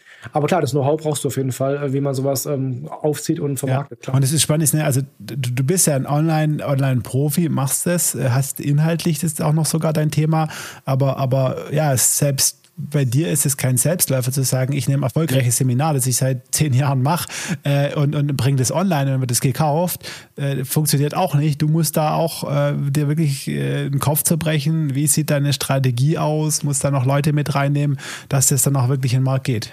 Ja der Lounge. Ne? Ich habe den Lounge äh, gemacht, eben so ein, so ein Fünf-Tages-Lounge ja. quasi und so, also so richtig äh, stufenweise und so. Ja, klar. Das ist, also auch das ist halt kein, kein, äh, nix verkauft sich von ja. selbst. Ja? Da musst du musst immer ein bisschen dahinter ja. gucken, wie ist die Strategie des Verkaufens, wie ist auch der, allein das Pricing, ne? also wie setzt du den Preis fest mhm. und so gehst du sehr teuer ran oder bist du Billigheimer mhm. oder so. Also das sind alles Fragen und das ist alles auch Arbeit und ähm, du kannst online viel Geld verdienen, aber auch das wird nicht im Schlaf verdient. Und auch wenn es oft so suggeriert wird, so ne, ähm, vom Strand aus irgendwie ein bisschen tippen und dann bist du schon reich, das leider äh, habe ich bisher so in der Praxis nicht festgestellt. Denn deine, deine, deine, konkrete Arbeit hat sich dann ist aber auch hart, ähm, hart geändert. Ne? Also davor warst du einfach laufen unter Leute äh, und, und hast immer wieder dein, dein, dein, dein, dein Fachcontent vermittelt. Ähm, und das machst du jetzt ja gar nicht mehr. Das hast du einmal, also ja, machst du auch noch, aber im Verhältnis, ja, es ist, wenn wir es nur auf diesen Kurs beziehen, ja, auf deinen SEO-Kurs, da, ja. da, da, das macht dein Video für dich, dein digitales Ich. Genau. Und du kümmerst dich um ganz andere Themen jetzt drumherum. Genau. Jetzt habe ich aber endlich halt ein Produkt ja. geschaffen, wo ich quasi am, am Produkt arbeite, wo ich, wo ich nicht, nicht mehr das Produkt bin. Also dieses Unternehmerding ist dann halt eben endlich mal richtig möglich. Und deswegen werde ich halt sowas halt auch weitermachen. Ich, ich, ich hatte es schon vor Jahren vor, sowas zu machen. Und wurde immer gesagt von Leuten, mach das mal endlich und so. Ich so, ja, ja, mache mhm. ich irgendwann. Kam ich halt nie zu. Aber es ist natürlich mega, mega sinnvoll, äh, sowas zu also haben. Also super spannende Phase jetzt, also nächste Stufe, so vom Selbstständigen hin zum Unternehmer, wo du gerade im Endeffekt ja. so, ja, in dieser Evolutionsstufe bist. Ähm, ja. ja. Das ist super spannend. Gib uns mal kurz eine Fantasie. Komm, mit was, also so, wie kann man, wenn man so ein digitales Produkt richtig macht, äh, was kann man da so in einem Jahr Also, wie du schon gesagt hast, ist abhängig vom Netz oder von der mhm. Reichweite, die du hast mhm. bereits, ne? also wie du eben schnell an Reichweite kommst, von dem Know-how, was mhm. Vermarktung angeht, wie viel Geld und Ads mhm. stecken kannst und so. Aber sagen wir mal so, ähm, äh, da ist auf jeden Fall sechsstellig, ist auch gut mhm. möglich. So, ja, das ist auf jeden Fall drin mit dem guten Produkt. Ähm, wobei ich, also ich kann es halt nicht vergleichen. Ich bin jetzt, ich bin ja nicht der Online-Produktverkäufer, ich habe keine mhm. Vergleichsgrößen so wirklich. Da gibt es andere, die da, glaube ich, mehr sagen können dazu, wie so, was, was ein typischer, äh, ja. ein typischer Jahresverlauf ist. Also meins war es gut sechsstellig, so von daher, das weiß ich halt jetzt, aber ähm, ob das normal ist oder ob das viel oder wenig ist, ne, kann ich dir nicht ja, wirklich äh, ja, sicher sagen. Ja, so, aber man kann so. Also ich glaube, das ist, äh, ist ein bisschen die Frage, also natürlich ist es viel mehr möglich. Ne? Guck dir so die Kollegen Dirk Kräuter und Co. an, die haben ganz andere Zahlen mhm. dahinter, völlig klar. Aber die gehen auch andere Wege und die will ich mhm. nicht gehen. Ja, zum Beispiel, ich will halt zum Beispiel keinen Telefonvertrieb mhm. dahinter haben. Ja, will ich, aber ich will einfach nicht, dass Leute angerufen werden von meinem Büro aus und dann irgendwie mit irgendwelchen äh, oder, oder Sales-Webinare, Tricks, sowas, will ich alles nicht. Und dann bin ich auch bereit, dann zu sagen, hey, äh, das Ding macht jetzt nur 150.000 ja. Euro im Jahr, statt irgendwie vielleicht 400.000 Euro im Jahr. Aber dafür muss ich ja diesen Schäbe, für mich, ja. den für mich unangenehmen Weg des Pushens ja. äh, nicht gehen. Und irgendwie, also ich sehe ja bei mir im Büro, wie oft da äh, manche Anbieter anrufen, ob die was verkaufen wollen. Also, Dirk, wenn du zuguckst, ne, deine Mitarbeiterin hat, glaube ich, hier mittlerweile 14 Mal angerufen oder so. Ähm, ist irgendwie ungeil. Also, das will ich halt nicht haben. So, Hans, ja? dann auch, auch so, Und, so, so, ähm, schlecht qualifiziert. Also, was sollte Dirk Kräuter jetzt noch groß verkaufen? Genau. Also, bitte. Ich kenne ja also, Dirk persönlich. Also, wir haben uns ja in Dubai schon ja. beim Essen zusammen, ja. wir kennen uns ja. Ich will zum Beispiel eine Liste machen mit No-Go-Personen, die halt nicht angerufen werden sollen. So. Aber anscheinend ist das halt nicht so. Wahnsinn wie auch immer. Also, und deswegen, also dieses Vertriebliche, diese ja. Hart-Vertriebliche gehe ich halt ja. nicht. Ja. Ich mache halt Content-Marketing ja. sehr viel. Ich mache auch Ads natürlich, aber halt, du kannst immer sagen, klick und dann ist die einfach wieder weg. Also ich, ich pushe jetzt niemanden irgendwie in, in so einen mhm. Funnel da rein. Und deswegen glaube ich, da ist mehr möglich, wenn, wenn man das will, was auch vollkommen okay ist. Ja, wenn man das will, kann man damit deutlich mehr Geld verdienen. Okay, verstehe. Verstehe, cool. Lass, lass uns mal noch ein bisschen auf eine, auf eine zweite Ebene gehen oder auf noch mal auf eine andere Ebene. Ähm, du, du, hast es selber zitiert, dein äh, Plakat, das hinter dir hängt. Du bist ein Hustler. Ähm, das heißt, du arbeitest schon, schon ziemlich viel, so viel, dass deine äh, Eltern ab und zu mal nachfragen, ähm, Burnout? ja, nein. Ähm, wie, wie, wie machst du das? Ne? Also wer, wer, viel arbeitet, viel auf die Kette kriegen will und auch viele unterschiedliche Projekte und Bälle letztendlich jongliert, mhm. äh, der braucht ja in der Regel irgendwie eine gewisse Organisation, gewisse Routinen. Äh, wie sieht denn so dein Tag aus? Was, woraus, ne? nimm uns mal da ein bisschen mit. Mhm. Also ich bin da echt nicht gut drin. Ich bin ein schlechter Zeitmanager und ein schlechter Organisator, habe deswegen sowas jetzt alles ausgelagert, mhm. ähm, soweit es halt geht. Also ich habe jetzt mir vor zwei Jahren endlich mal Support geholt, eine Mitarbeiterin genommen, die eben alles, was mich übernimmt. Ähm, alles, was irgendwie ich nicht selbst machen muss, macht halt sie. Und ich bin da immer noch äh, am, am, am strugglen, ähm, mehr Sachen äh, zu delegieren und so weiter und rauszugeben und so. Also das war immer, immer schwierig für mich. Aber ich arbeite, also na, ist nicht irgendwie übertrieben viel, aber ähm, ich stehe auf und gehe an du auf? So, ne, morgens um halb acht ist so deine Aufstehzeit. Ja. Also mein Problem ist, ich brauche tatsächlich acht Stunden Schlaf, sonst bin ich echt mhm. nicht einsatzfähig. Also ich bin jetzt niemand, der irgendwie nur vier Stunden schlafen mhm. kann oder so. Deswegen, ich schlafe äh, von halb zwölf mhm. bis halb acht. Das ist so mein, mein Rhythmus normalerweise. Wenig Ausnahmen, dass ich mal irgendwie kurz früher aufstehen muss, wenn mhm. ich weg muss oder so. Aber sagen wir, ein Nicht-Kundentag, ein normaler mhm. Bürotag quasi mit mhm. Homeoffice oder Seminar digital irgendwie. Halb acht aufstehen, und gern Schreibtisch eigentlich fast direkt. Ich habe also momentan noch keine Morgenroutine mhm. oder so. Alles probiert, aber ist nie mhm. hängen geblieben so wirklich. Ähm, und dann arbeite ich tatsächlich also relativ fokussiert. Ähm, und dann, aber ich mache tatsächlich jeden Tag Sport zum Beispiel. Oh, jeden, jeden Tag. Tag. Cool. Ähm, ja, ja, also sechs Tage die Woche mhm. auf jeden Fall, manchmal sieben Tage. Immer abwechselnd Cardio und äh, Kraft. Ja, zu Hause mhm. halt, weil ne, geht ja mhm. nicht anders. Sonst halt Fitnessstudio.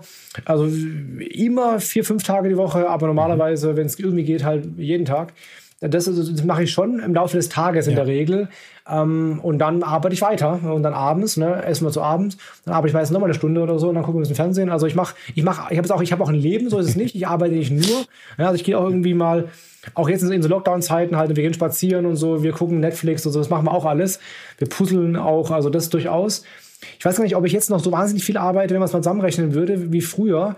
Aber ich glaube halt immer noch mehr als, als ein Durchschnittsangestellter, sage ich mal. Das auf jeden Fall wird auch immer so sein, weil das macht mir einfach auch Spaß. Das ist, ist cool, das äh, stört mich auch nicht groß. Ich habe auch keine Kinder momentan, deswegen äh, ich kann ja. das auch noch machen. Ja. Wird sich ändern, wenn Kinder das sind, klar, dann ändert sich sowas auch. Früher habe ich mehr gearbeitet. Früher habe ich tatsächlich teilweise am Tag irgendwie 12 Stunden, 13 Stunden, 14 Stunden gearbeitet.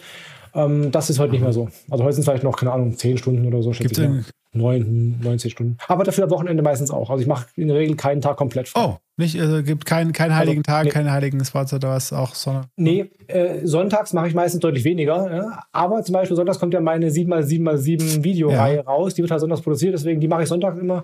Also zwei Stunden bin ich immer irgendwie am Rechner.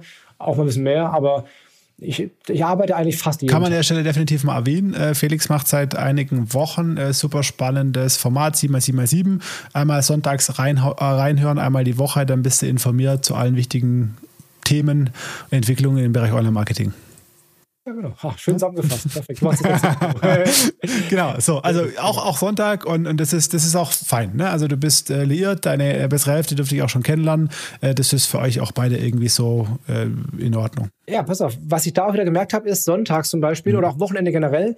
Ich arbeite halt nicht gern auf Kundenprojekten. Mhm. Oder ich bereite nicht gerne Seminare vor, die ich bei mhm. Kunden halte. Das mache ich ungern. Ne? Mein Buchschreiben mhm. zum Beispiel mache ich, mache ich viel lieber, weil es wieder meins ja. ist. Also da habe ich ja gemerkt, ja. Ne, wenn ich an einem eigenen Projekt arbeite, dann ist das cool, dann ist es für mich keine Arbeit. Wenn ich aber eine Kundenanalyse machen müsste, würde mir das schwerer fallen am Wochenende. So, das habe ich gemerkt. Ja, ich glaube, also ich kenne das, man, ist dann auch ähm, anders drauf, gestresster. Und das ist wiederum fürs es ist ein Hobby. Umfeld also, irgendwie ja. auch angenehmer. Ich fühle mein, mein, mein, mein, eigenes Business nach wie vor wie ein Hobby, immer noch dass ich gerne, das ist wirklich eines meiner liebsten Hobbys, ja, tatsächlich. Was ist dir sonst noch wichtig, Felix? Also du sagst Sport, äh, Sport, Sport ist dir wichtig. Ja, mir ist also natürlich jetzt äh, Partnerschaft, ja. Liebe, Beziehung ja. wichtig. Klar, das äh, war immer schon wichtig und ist auch gut, dass es gut läuft. Also das ist, ist mir auf jeden Fall wichtig, Familie generell. Ähm, ich habe eine kleine Familie, aber dafür eine eigentlich recht, ähm, wir haben eine recht enge mhm. Beziehung, glaube ich. Ähm, mir ist Musik sehr wichtig. Mhm. Also mir fehlen Konzerte, das fehlen mir extrem. Ne? Also Festival, Konzerte. Ähm, ich bin sonst früher öfter auf Konzerte gegangen. Jetzt habe ich wieder, ich habe jetzt Tickets gekauft für November. Haben wir mal gespannt, ob das ja. klappt. Ähm, das fehlt mir sehr, sehr. Also tatsächlich, ähm, die Musik hat mir immer schon viel bedeutet und ähm, auch meine Tattoos sind alle musikbezogene Tattoos. Aha. Also das hat mir immer schon war immer schon ein wichtiger Faktor in meinem Leben, der mich auch irgendwie immer motiviert hat und so. Und ähm, ja, das ist mir wichtig. Eine, eine Weiterentwicklung. Also ich lese zum Beispiel fast ausschließlich Sachbücher. Also ich lese ganz wenig. Ich lese mal im Urlaub auch mal einen Roman irgendwie, das durchaus auch mal. Aber sonst im Alltag lese ich zu 90 Prozent nur Sachbücher.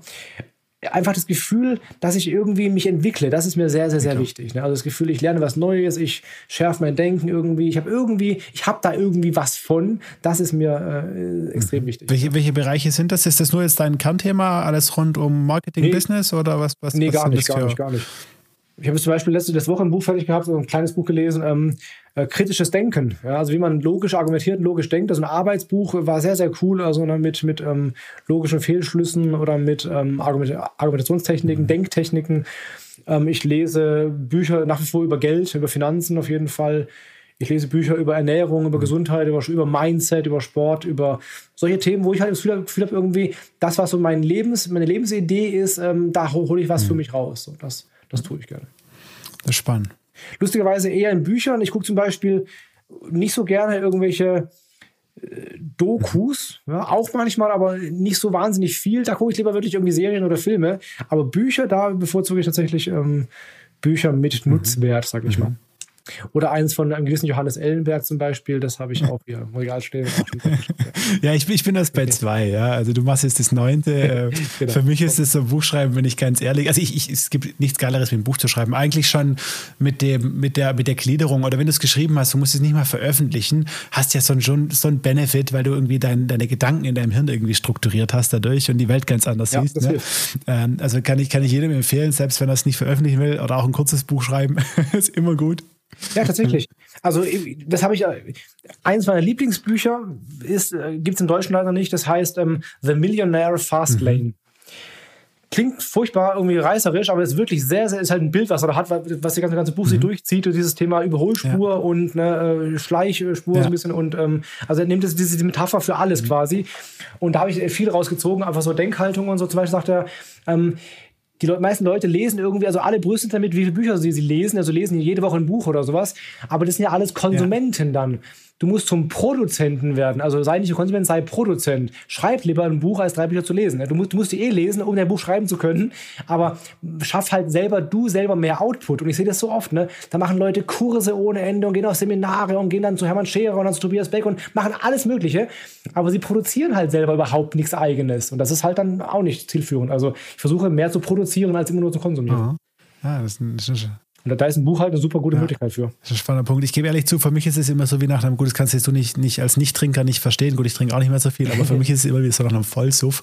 Äh, da sage ich, ich nach, nach jedem Buch sage ich, ich schreibe nie wieder ein Buch. Ich trinke nie wieder Alkohol. Ja, Kennst du das? Ja ja, Buch ist irgendwie ist eine Hassliebe irgendwie. Es ist, oh, es ist furchtbar und gleichzeitig ist es irgendwie auch so erfüllend. Ja. Also, ja, wir müssen das wieder, wieder machen, ja. ja.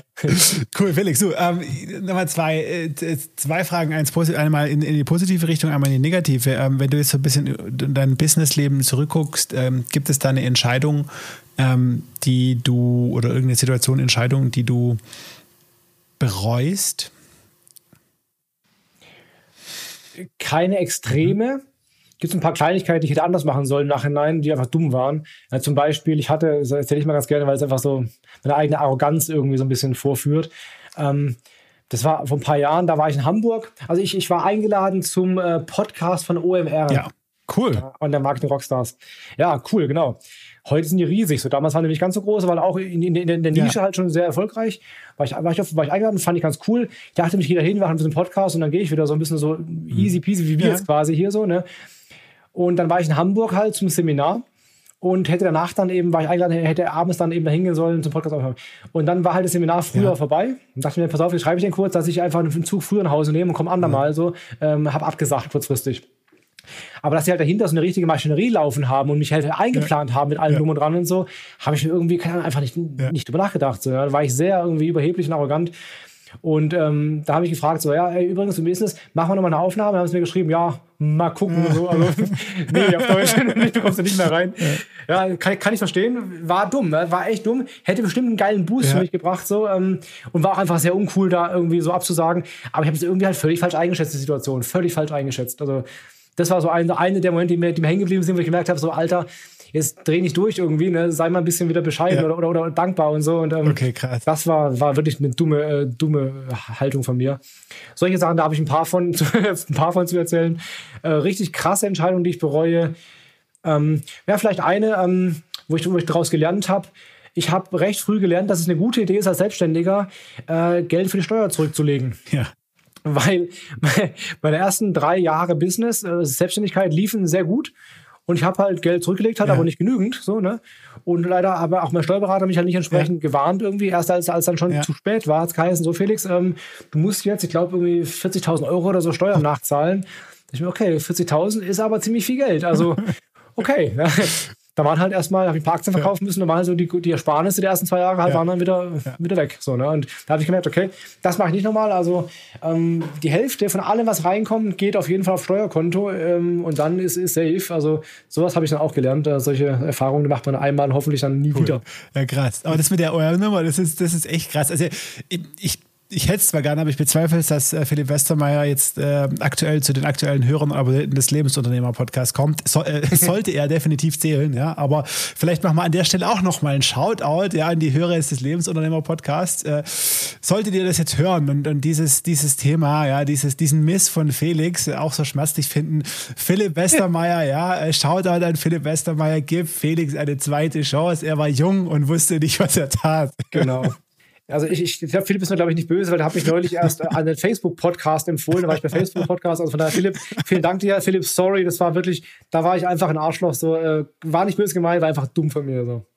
Okay, cool. Also geil, dass du das auch hier also schön offen teilst, ist doch wertvoll. Ähm, dann, dann verkehren wir das doch mal ins, ins Gegenteil. Äh, wenn, du, wenn du schaust, okay, ähm, welche Entscheidungen ähm, ja, waren, waren wie, wie positiv oder, oder Themen, gibt es da so, so Weichenstellungen, wo du sagst, boah, das, das war eigentlich echt in, in der Retroperspektive ein Punkt, da habe ich mich richtig entschieden, da habe ich das Richtige gemacht.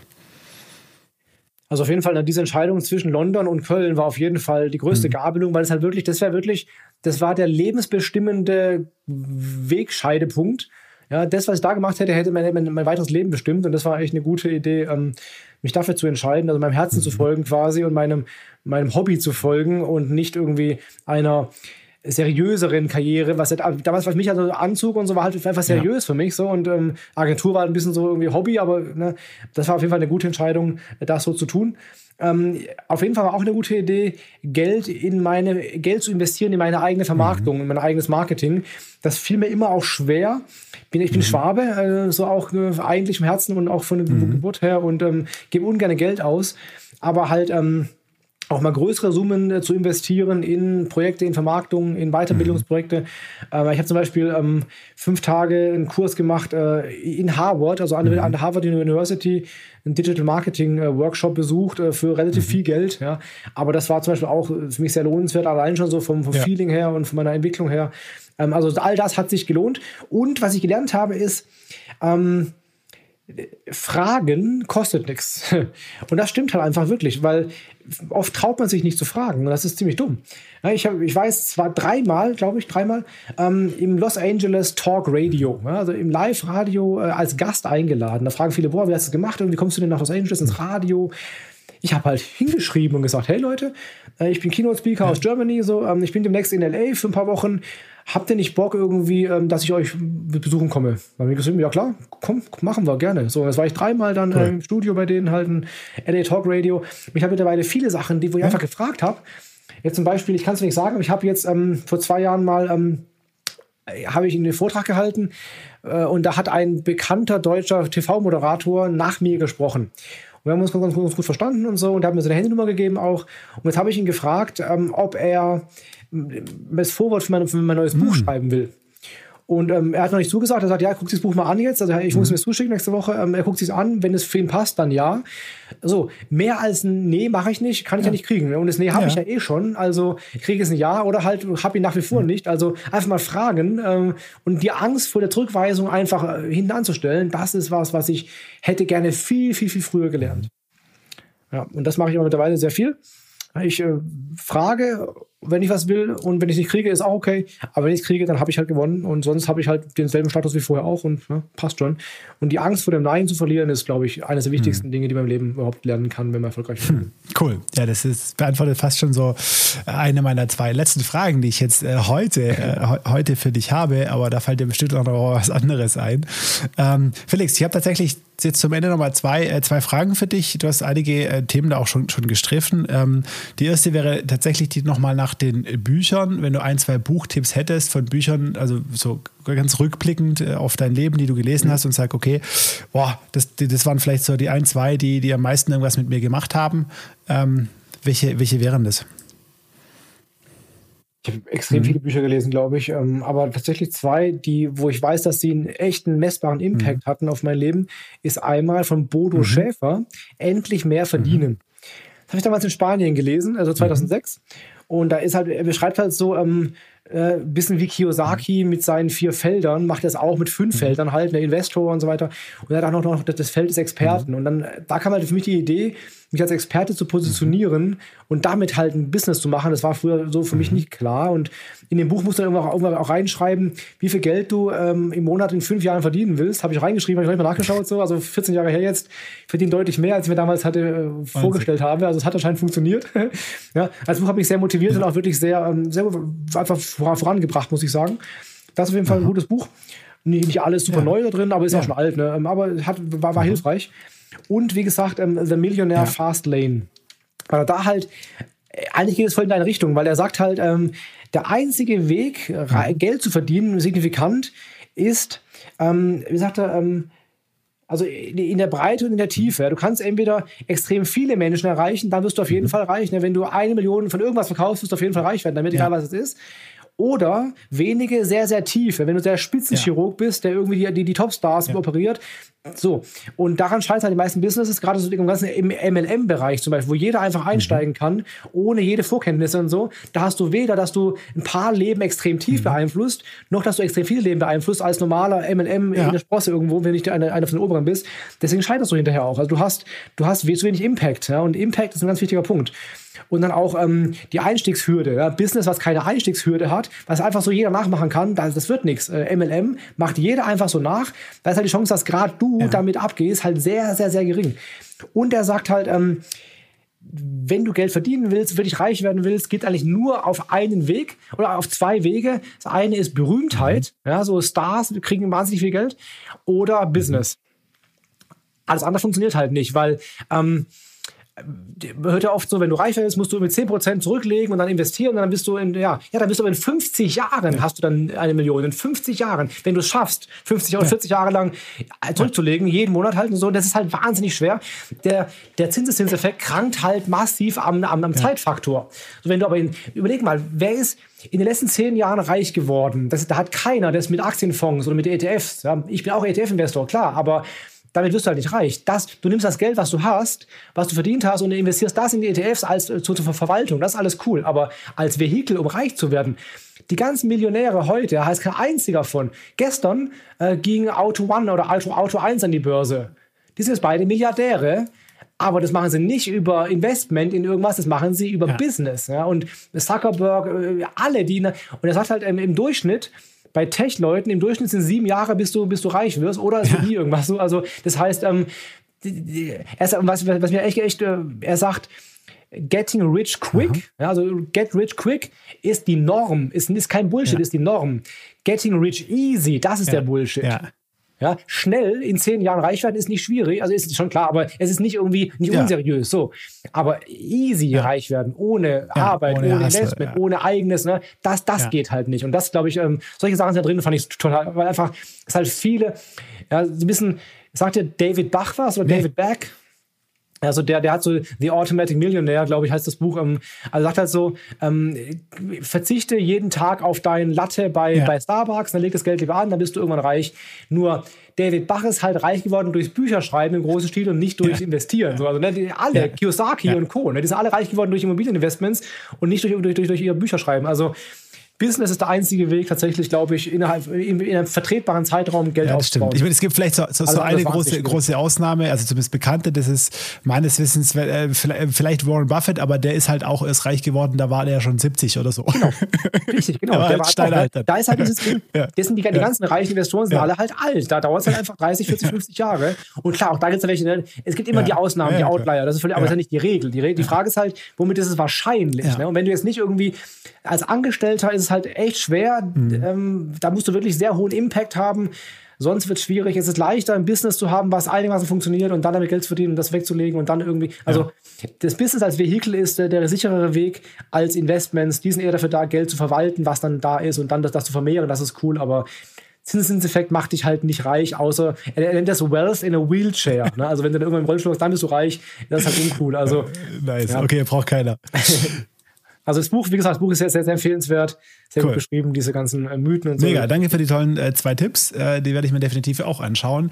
Dann kommen wir schon zu der letzten Frage, Felix. Und du hast ja zwar äh, in dem Bereich schon richtig viel, äh, viel rausgehauen, aber ich bin mir sicher, da hast du noch mal ein bisschen was äh, beizutragen. Und zwar, ähm, jetzt jetzt gibt es viele Menschen und gerade natürlich jetzt auch in Corona und es wird wahrscheinlich jetzt auch noch mehr betreffen in Zukunft, die sind in, an dem Punkt, wo sie in ihrem Leben stehen, aktuell nicht so happy. Also im, Job meistens, ne, oder vielleicht aus anderen Gründen. Ähm, jetzt aus deiner Lebenserfahrung, aus deinem persönlichen Hassel auch raus. Ähm, hättest du ein, zwei Tipps für Menschen, die sagen, okay, ich bin jetzt nicht happy äh, da, wo ich bin, ähm, damit die was in ihrer Situation ändern können? Was sollten sie denn tun? Äh, erstmal sich klar werden, was sie denn eigentlich mhm. wollen. Also was ist denn der, der wirklich was? Also dieses, dieses subtile Gefühl der Unzufriedenheit ist halt sehr, sehr schwer, was dagegen zu machen, weil das hilft ja nichts. Ne? Du musst dir klar machen, was genau ist denn, was dich stört. Vielleicht ist es nur ein kleiner Punkt, den du ändern kannst und dann ist plötzlich alles gut. Kann ja mhm. auch sein. Ne? Dass irgendwie in deiner Angestellten-Tätigkeit dich irgendwie die Arbeitszeiten stören. Da gehst du Chef, sagst, hey, können wir Gleitzeit machen? Ja, geht. Und schon ist alles besser. Also kann ja sein, dass irgendwie so irgendwas Kleines ist. Also mach dir klar, was genau ist es, was dich stört. Und dann mach dir klar, was ist es, was du eigentlich willst und dann tu alles dafür, das zu erreichen. Also dann ist halt, gibt es halt auch keine Ausreden mehr. Also ähm, ich habe mal früher ähm, eine Weile nach dem HIT-Prinzip trainiert. Das ist von Mike Menzer, so ein Trainingssystem, ähm, wo du mit einem einzigen Satz pro Muskelgruppe einfach trainierst und danach mhm. ist es vorbei. Heißt, du musst wirklich alles geben in dem einen Satz. Und sein Motto war immer, there's no good reason, there's no bad reason, there's no reason at all to hold back. Also, ja, das fand ich voll geil. Also, gib jetzt wirklich alles, es gibt keine guten, keine schlechten Gründe, es gibt ja. keine Gründe, irgendwas zurückzuhalten. Wenn du weißt, was du willst, dann musst du halt echt was dran setzen, ähm, das auch zu erreichen. Und ich glaube, das ist ähm, dann äh, eine gute Idee. Also mein Credo ist immer, ich versuche das hinzukriegen, dass es nach einer Transaktion mit mir allen Beteiligten besser geht. Mir, aber auch allen anderen, ja, auch dem, dem, dem mit dem Partner und der Öffentlichkeit quasi. Also dann, glaube ich, kannst du auch ethisch guten Business aufbauen, ohne jemanden übers Ohr zu hauen.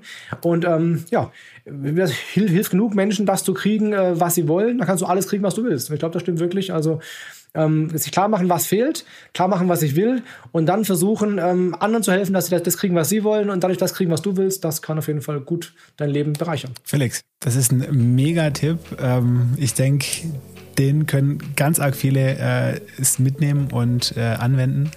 Vielen Dank dafür. Vielen Dank auch für dieses tolle Gespräch. Ich könnte mit dir noch einen ganzen Tag sprechen. Wir machen aber heute mal einen Sack zu. Ich bedanke mich äh, ganz herzlich bei dir. Wünsche dir ganz persönlich für dein Business und für deine Family und alles, alles, alles Gute. Danke, Felix. Wünsche ich dir auch vielen, vielen Dank. Wünsche ich dir und euch allen auch. Bleibt gesund. Bleibt gesund.